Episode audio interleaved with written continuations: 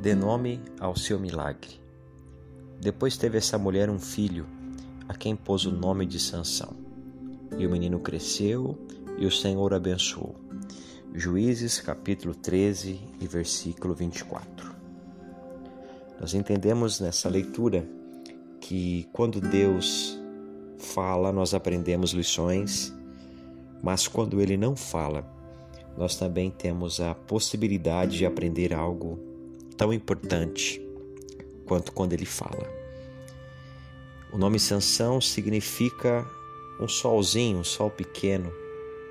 Talvez seja um nome comum para nós, mas para o momento em que eles estavam vivendo, um momento de escuridão, um momento de total caos, de incredulidade, de incertezas, esse nome representava um novo tempo. O nome que a mãe de Sansão escolheu representava o nascimento de um sol, um sol que traria esperança novamente àquele ambiente de caos. É por isso que nós precisamos entender e conhecer o propósito daquilo que Deus nos dá. Entender o tempo, entender o modo, entender que Deus nos dá algo para que supre a necessidade do nosso tempo presente. Deus não nos dará algo que supre somente as nossas necessidades.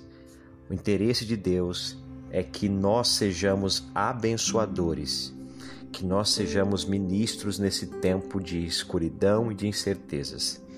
Por isso, não perca o seu propósito, não perca a sua essência, dê nome ao seu milagre.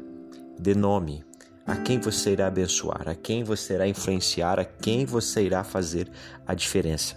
Como tem sido o seu ministério, como tem sido sua igreja, como tem sido seus negócios, como tem sido sua profissão.